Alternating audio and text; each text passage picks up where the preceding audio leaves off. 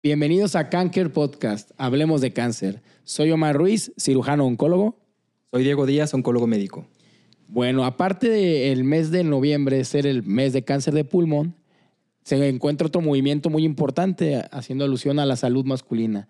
Recordemos que noviembre es el, el mes también de la salud del hombre y aquí me gustaría recalcar un movimiento importante que lo conocemos como Movember, haciendo alusión a de mustache, bigote, y November de, pues, de noviembre, ¿no? Entonces, para este, ah, para este podcast invitamos, tenemos un invitado especial que es el doctor Diego Ruiz. Muchas gracias por la invitación. Soy el doctor Diego Ruiz, eh, cirujano urologo. Eh, yo me hice la especialidad en la Universidad de, Monterrey. Estuve radicando en la ciudad de Monterrey en, en el hospital de especialidad número 25 eh, del IMSS. Y pues este, hablando acerca del Movember, pues como bien comentó el doctor Omar, pues habla de, de, un mes muy importante para el hombre, ya que este, se trata de concientizar acerca de la salud masculina. ¿Por qué? Esto pues nació en Australia en 2003, justamente, que empezaron los hombres a dejarse crecer el bigote justamente para hacer como un movimiento en el cual se, ha ido globalizando, en el cual se trata de concentrar sobre todo para la prevención de cáncer de próstata, cáncer de testículo y todo lo referente a la salud mental, sobre todo enfatizando hacia la depresión y pues todo lo, acerca de la ansiedad y, prevención de suicidio. Y es muy importante eh, lo que recalcas, no solamente es cáncer, o sea, es salud global, tanto haciendo también énfasis a la cuestión de los suicidios, ¿no? Que cada vez, desafortunadamente, sabemos que el, género masculino pues tiende a cometer, a terminar su vida con mayor este, frecuencia, pues, ¿no? Sí, como no se tiene como esa apertura a las emociones y todo este tipo de situaciones, pues por eso se trata de enfatizar mucho que la salud mental en el hombre también es muy importante y que no debe dejarse como de lado, ¿no? Bueno. Entonces, me gustaría preguntarle a Diego, a Diego Díaz, digo, ahorita tenemos a los dos Diegos, a Diego Ruiz y a Diego Díaz, ¿qué tan común, Diego, es el cáncer de próstata? Sí, Omar, el cáncer de próstata es un serio problema a nivel mundial y en nuestro país. De acuerdo a cifras de la Organización Mundial de la Salud y de la Agencia de Investigación en Cáncer, tenemos que en varones el cáncer de próstata representa la segunda neoplasia en frecuencia y la cuarta en mortalidad. Y en nuestro país, si lo relacionamos o si lo vemos solo en, pacientes varones, es el cáncer más frecuente, prácticamente el 30% de los cánceres en población masculina. Y también en nuestro país es el número uno en causas de muerte por cáncer. Eh, se estima que la edad de presentación en países como Estados Unidos es alrededor de los 65, de los 66 años, y que uno de cada seis hombres va a tener cáncer de próstata a lo largo de su vida, lo cual lo vuelve pues claramente una neoplasia muy frecuente. Y en este punto, este Diego, ¿cuáles son los principales factores de riesgo o cómo podemos identificar a un hombre que tenga este riesgo de, de padecer cáncer de próstata? Así, mira, dentro de la predisposición en cuestión de cáncer de próstata, la parte más importante de esto es justamente la predisposición genética, que si el paciente tiene familiares de primer grado, hablando de abuelos paternos, papá o hermanos, eh, tiene un riesgo bastante elevado a la población en general. Pero también tenemos otros factores que son importantes como la obesidad, la hipertensión, la diabetes y el tabaquismo, pero de todos estos se ha demostrado que el impacto que genera la cuestión genética es muy importante, sobre todo inclusive si tuvieron una mamá que tuvo cáncer de, mama, ya que pues hay ciertos como genes que pueden este, también predisponer a que el paciente pueda tener este tipo de, cáncer. En cuanto, Diego, ¿tiene algo que ver la, la, etnia? O sea, por ejemplo, si son hispanos, si son afroamericanos, si tiene alguna, algún comportamiento, alguna predisposición para ser más agresivo el tumor. Sí, de hecho se ha demostrado que eh, también la parte de la cultura de la etnia este, sí tiene mucho que ver, ya que se ha demostrado que, por ejemplo, los, los habitantes asiáticos, los hispanos y los afroamericanos tienen mayor predisposición al cáncer y sobre todo, por ejemplo, los afroamericanos también se ha demostrado que inclusive la agresividad es mucho mayor en ellos. Entonces, sí, también la cuestión de cultura es sumamente importante en los pacientes. Entonces, por nuestro ser de habla hispana, pues tenemos ese ese riesgo y esa predisposición del, tipo de cáncer. Sí, como bien comentas, Diego, el componente genético o hereditario es muy importante y ya en episodios previos platicábamos sobre todo en cáncer de mama de estas mutaciones en los genes conocidos como BRCA, que en mujeres pues se relacionan a cánceres de mama y ovario, pero en hombres uno de los principales es cáncer de próstata. De forma general, podríamos decir que un 5 a 10% de los hombres que padecen este tipo de cáncer pueden estar relacionados a esta mutación, pero un factor pues sumamente importante y que será uno de los principales en la mayoría, pues es la edad. A mayor edad, el riesgo pues va aumentando de forma eh, significativa. Sí, claro, sí. Eh, en cuestiones de incidencia, en cuestión del riesgo, pues sí, clara, claramente que conforme va el paciente creciendo, tiene cada vez mucho más predisposición. Aunque haya este, cambios este, hormonales, siempre va a ser la testosterona la que va a estar, eh, pues es el principal alimento del cáncer, ¿no? Y prácticamente nosotros no dejamos de producir testosterona hasta que nos morimos. Entonces, pues prácticamente, pues el riesgo siempre va a estar latente, ¿no? Entonces, recalcando eh, la importancia que tiene, siendo la causa número uno de mortalidad y la número de incidencia, ¿de qué manera nosotros podemos impactar en el diagnóstico oportuno esta enfermedad? Digo, porque si al final este, es, la, es el cáncer, es la causa más común de muerte por cáncer, ¿qué podemos hacer al respecto, Diego? Ah, pues mira, de una manera muy sencilla, nosotros es importante recalcar que los pacientes pueden tener esta como el acceso a este tipo de estudios, que es un estudio de sangre que eh, se llama antígeno prostático. Este examen se, sugiere que se realice a partir de los 45 años, 45, 50 años, si el paciente no tiene eh, predisposición genética o que no ha tenido familiares de primer grado con cáncer. Pero si el paciente tiene antecedentes de que el papá, los hermanos o el abuelo paterno tuvieron cáncer, en ese caso se debe iniciar el screening a partir de los 40 años. Es importante también hacer un énfasis que este examen se tiene que hacer hasta los 75 años. Ya después de los 75 años, ya realmente ya no es necesario de estar realizando este estudio, porque muchas veces nos ha tocado pacientes que pues, le están realizando el antígeno prostático a los 80, 85 años y pues realmente ya no está indicado realizar este método de screening. Y al final, pues lo que buscamos con un programa de tamizaje es impactar en la sobrevida, ¿no? Si encontramos el cáncer de, en una etapa temprana, pues obviamente que el paciente pueda vivir más, ¿no? Que esté, o sea, lleguemos a la cura. Pero yo le preguntaría al doctor Diego Díaz, ¿y realmente qué es lo que tenemos del programa de tamizaje en la población mexicana? O sea, o, qué es lo que existe a nivel eh, mundial, o qué es lo que nos podemos quedar con estos programas. Ya bien nos dijo Diego a qué pacientes hacerlo, pero ahora, ¿qué traducción le damos? Y toda esta evidencia de las recomendaciones pues surge de estudios que no se han hecho en población mexicana. Entonces en ocasiones es difícil transpolar esta información a, a, nuestro escenario, que pues sabemos que somos un país en vías de desarrollo o un país de tercer mundo, donde el acceso a los tratamientos, a los estudios de imagen, a los estudios de detección, pues son muy diferentes. En nuestra población, por ejemplo, hasta el 40% de los pacientes con cáncer de próstata se detectan en, enfermedad avanzada metastásica, lo cual es muy contrastante con el 5 o 10% de los países de primer mundo.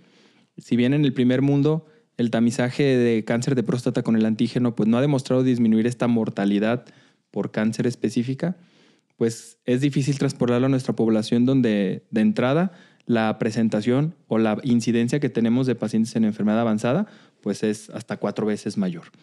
Eh, creo que aquí lo importante es, y lo que vemos en todas las guías de práctica clínica es que en el grupo de edad que ya nos comentaba Diego, si el paciente es candidato al tamizaje, hay que discutirlo con la persona, hay que decirle cuáles son los riesgos de hacer el tamizaje, cuáles son los beneficios de hacerlo y de forma conjunta tomar una decisión. Sí, porque aquí también algo que queremos eh, evitar es el sobretratamiento, ¿no? El encontrar a veces lesiones o nódulos eh, que podemos pensar que pudieran ser cáncer y que la realidad pues no es, ¿no? Y de esta manera pues sobretratar a los pacientes. Eso es lo, lo, que, lo que me gustaría recalcar. Y ¿cómo llegan los pacientes contigo, Diego? ¿Con qué síntomas llegan? ¿Qué molestias tienen? ¿Cuáles son los síntomas de un paciente con cáncer de próstata? ¿A todos les da síntomas o cómo es? Y por lo mismo del estudio de screening es importante recalcar que la mayoría de los pacientes de manera inicial son asintomáticos, realmente no generan ningún tipo de síntoma y es por esto que muchas veces pasa desapercibido hasta que ya inicia etapas avanzadas. Conforme la enfermedad va avanzando, se van generando síntomas que puede ir tan simples como cambios en la forma en la que orinan, la dinámica en la que orinan, que el chorro se vuelve más débil, que de repente les cuesta mucho más tiempo este, o, les dificulta más el, orinar, que tienen que pujar más. Y un signo muy importante, un síntoma muy importante es que comienzan a presentar sangrado de la orina. Pero justamente cuando ya se presenta el sangrado de la orina, pues nos está comentando que muy probablemente esta enfermedad ya va avanzando cada vez más. Es por eso que eh, se tiene que hacer ese tipo de estudios que aunque tú no tengas ni un, solo síntoma, pues que te hagas este tipo de, estudios de tamizaje, ¿no?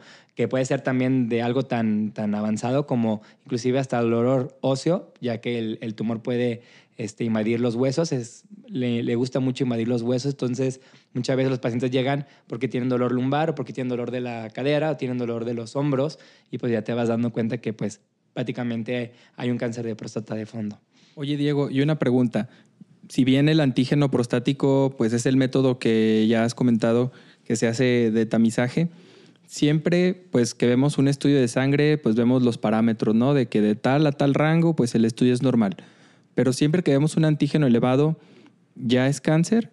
¿O qué es lo que se debe de, de entender la población que escucha este podcast de un antígeno elevado siempre es cáncer? ¿O qué otras causas o qué otras variables puede haber para que un antígeno se altere. Y es muy importante también hacer énfasis en esto porque no toda la elevación de antígeno prostático también es igual a cáncer. ¿Por qué? Porque hay ciertas situaciones que nos pueden hacer que se eleve eh, el antígeno prostático. De uno de los muy importantes es justamente una infección en la próstata. Una prostatitis puede llevar a elevar el antígeno hasta inclusive hasta 100 nanogramos por decilitro. Eh, recordando que este valor va de los 0 a los 4 nanogramos por decilitro y ya mayor de esto pues debe haber sospecha de esto. Pero inclusive hasta actividades de, de la vida diaria de desde la eyaculación, el haber tenido relaciones sexuales previamente, el ciclismo, ciertas actividades pueden hacer que el antígeno se eleve, pero pues es importante que no se alarmen. Inclusive el antígeno va a ir elevando conforme uno va creciendo. La edad también se puede, se puede igualar al antígeno prostático y puede ser que simplemente por la edad el antígeno también se esté elevando. O inclusive también un crecimiento prostático benigno, que también puede hacer elevación. Un volumen alto de próstata también puede traspolarse a que el antígeno se eleve. Entonces hay que individualizar los casos. No todas las elevaciones de antígeno prostático nos deben de alarmar y decir que esto ya es un cáncer de próstata. No, por eso se tiene que valorar y individualizar los casos de cada uno. Aquí me gustaría enfatizar lo que comenta Diego. O sea, al final recordar que los estudios, los tamizajes o los antígenos prostáticos los solicita, lo debe de solicitar un médico y como todo, ¿no? Debe de ser interpretado por gente que conoce lo mismo para poder evitar esos problemas, ¿no? De que los pacientes a veces van y se, se autorrecetan, se autosolicitan estudios y yo creo que sí es importante aquí recalcar que todo estudio que se solicita, y no es la excepción del antígeno prostático, debe ser interpretado por el especialista, ¿no? Para darle un buen, una buena dirección y va a ver si el paciente es de sospecha o no. Entonces, eh, Diego, es muy importante, ya lo comentaste, el antígeno. Sabemos que creo que la población en general mexicana, nuestra, nuestra, nuestra audiencia, pues en general, pues les da menos miedo ir a tomarse un estudio de sangre que el famoso tacto rectal, ¿no? Y ¿qué podemos, o sea, es, es para todos, tiene que hacerse a todos los pacientes, es parte de la, de la exploración, eh, ¿Qué nos puedes decir del tacto rectal? Que tanto sabemos que todos como hombres, pues es algo como que de alguna manera nos da cierta incomodidad, ¿no? Y por eso nos pensamos en, ¿iré con el urólogo? ¿No voy con el urólogo? ¿Qué es lo que tengo que hacer? Fíjate que es una pregunta bastante frecuente en la consulta.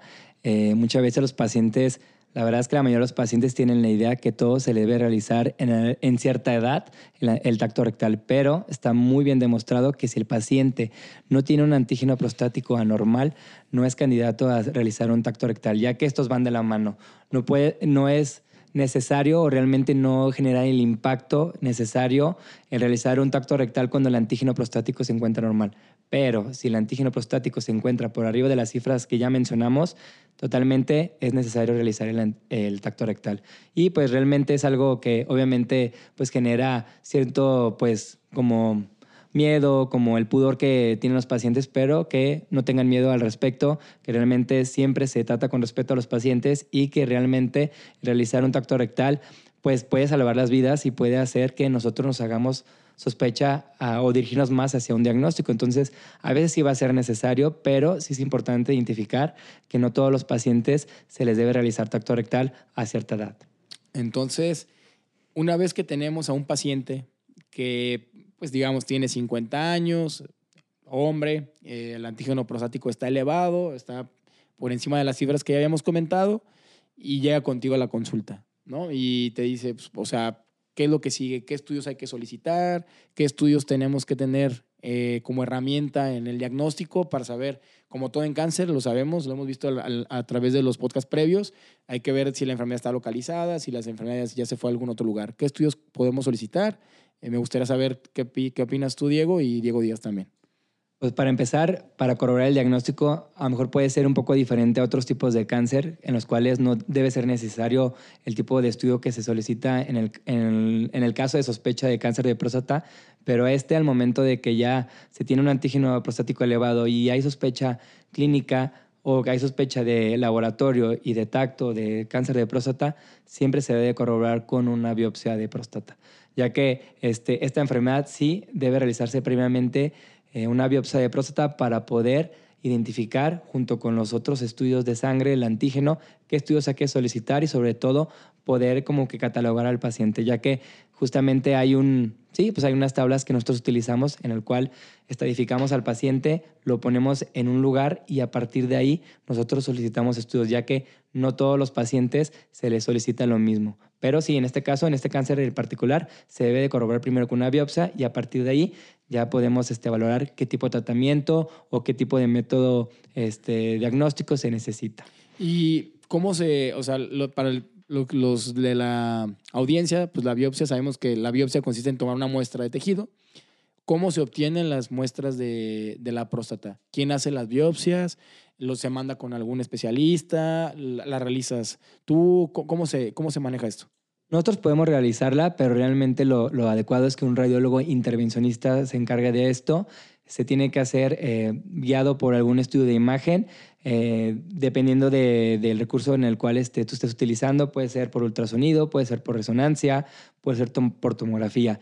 Lo que nosotros, bueno, lo que nosotros solicitamos o lo que el radiólogo ya sabe que debe de realizar se llama una biopsia por sextantes, en el cual se deben tomar seis muestras de cada lóbulo de la próstata y esos eh, esas muestras se mandan a revisar por un patólogo y este nos da el veredicto final del paciente. Entonces, pues realmente se, se, suele derivar a, a estos doctores especialistas en este tipo de, pues, de manejos y pues generalmente se realiza una leve sedación a los pacientes, se pueden hacer bloqueos locales en los pacientes para que justamente todo este proceso pues no sea doloroso para el paciente y que pues no tenga ninguna molestia, cosa que no debe de, de darles miedo porque realmente es algo que no les va a generar dolor al momento de realizar este tipo de procedimientos.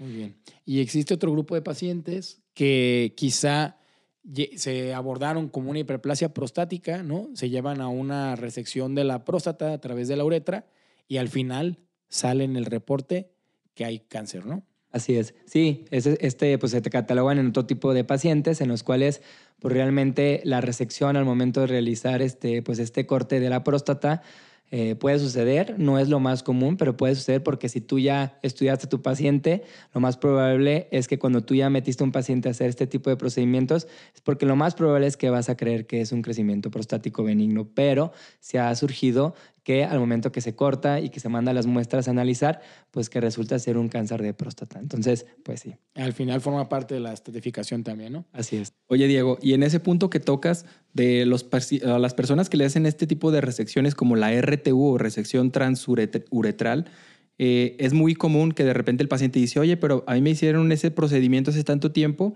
y no me detectaron cáncer y me estuvieron haciendo el procedimiento y no tenía cáncer y de repente me sube el antígeno, me salen otras cosas. Aquí en este punto sería importante para la audiencia comentar que, bueno, la próstata, si bien es un órgano o una glándula muy pequeña, tiene diferentes zonas. ¿En qué parte es como la, lo más frecuente que se desarrolle un cáncer de próstata y por qué es común que cuando se hace este procedimiento no sea tan frecuente que se encuentre? Ah, es un punto muy importante porque justamente, eh, pues sí, como tú dijiste, la próstata se divide en zonas y justamente por zonas podemos identificar la incidencia, como quien dice, de crecimiento o de probabilidades de cáncer. Justamente cuando nosotros hacemos una resección transuretral, pues la, zona que nosotros manejamos es la zona de transición. Entonces, pues esta zona pues es la más frecuente de crecimiento prostático, pero no de cáncer. A diferencia que la zona más importante para aparición de cáncer de próstata es la zona periférica. Es por eso que a veces a los pacientes se les hace resección transuretral, sale benignidad y con el tiempo, como dices, el impacto del paciente o la evolución del paciente es diferente y es cuando ya detectamos después que hay probabilidades de cáncer. Y esto no quiere decir que no haya sido tratado de manera inadecuada, simplemente es que pues, es importante identificar que hay zonas para cada cosa y que pues, prácticamente la enfermedad puede evolucionar por sí sola independientemente de haber realizado un tratamiento adecuado o no. Entonces, es por eso que, como tú mencionas, sí es importante mencionar esta parte porque sí ha pasado pacientes que eh, se le realizó resección, resección transuretral en alguna parte de, la vida y después más grandes pues tienen diagnóstico de cáncer y, dicen, ah, y sí suelen hacer esa pregunta de que por qué no se detectó el cáncer cuando me operaron hace 3, 5 años, ¿no? Entonces sí, es muy importante hacer énfasis en eso. Y tú mencionaste, Diego, eh, que parte del antígeno, la exploración física, la biopsia, todo eso nos da la información de qué estudios hay que pedir, ¿no? Y ahora yo le preguntaría a Diego Díaz, eh, o sea, ¿qué estudios son? Igual a ti, Diego Ruiz, o sea, ¿cuáles son los estudios que debemos de solicitar a nuestros pacientes? ¿O cuáles son los que se deben de realizar, dependiendo obviamente de los valores? De una manera muy general, nada más para que tengan una idea de, de qué estudios son, forman parte de esto, ¿no? Una vez que tenemos el diagnóstico, Mar, eh, tenemos algunas clasificaciones para evaluar el riesgo. Y esto es el riesgo de que la enfermedad esté confinada a la próstata o que ya haya hecho metástasis, o sea, que el tumor ya se fue a otro sitio como al hueso que comentaba hace un momento, Diego, que es un sitio que le gusta irse el cáncer de próstata. Cuando se obtiene la biopsia, el patólogo nos reporta una escala o un valor que le conocemos como Gleason. Y este Gleason nos lo reportan del 1 al 5, siendo el 1 un tumor que se parece mucho a la célula eh, normal, o sea, un tumor que está eh, bien diferenciado, a un 5 cuando la célula pues ya prácticamente no se parece al, tejido original, que es un tumor pobremente diferenciado. Entonces, mientras mayor sea el número, pues el tumor está eh, con un menor grado de, o mayor grado de desdiferenciación, que esto lo traducimos de la forma clínica como algo más agresivo. En base a este valor del Gleason, o a la escala de Gleason, a los hallazgos que vemos por tomografía de resonancia de si la extensión del tumor está solamente localizado en un lobo de la próstata, en ambos, o si tiene extensión fuera de la próstata. Y en base al antígeno prostático, nosotros clasificamos el riesgo. Y en base a este riesgo es que se hacen las sugerencias de los estudios de extensión. Históricamente o por mucho tiempo se han hecho estudios que contamos en prácticamente todo el país como el gamagrama óseo y la tomografía, pero ya con técnicas más actuales, pues también tenemos estudios como el PET, específicamente con PSMA, que este es un punto muy importante, no es el PET que hacemos en otro tipo de cánceres, el PET de próstata es un PET especial, el, el radiofármaco o la sustancia que se usa para este se llama PSMA, este es más sensible y específico para detectar lesiones ocultas o para detectar o determinar la extensión de la enfermedad. No es un estudio que lo tengamos desafortunadamente disponible en todo el país, pero en algunos casos es un método que sin duda es de mucha utilidad.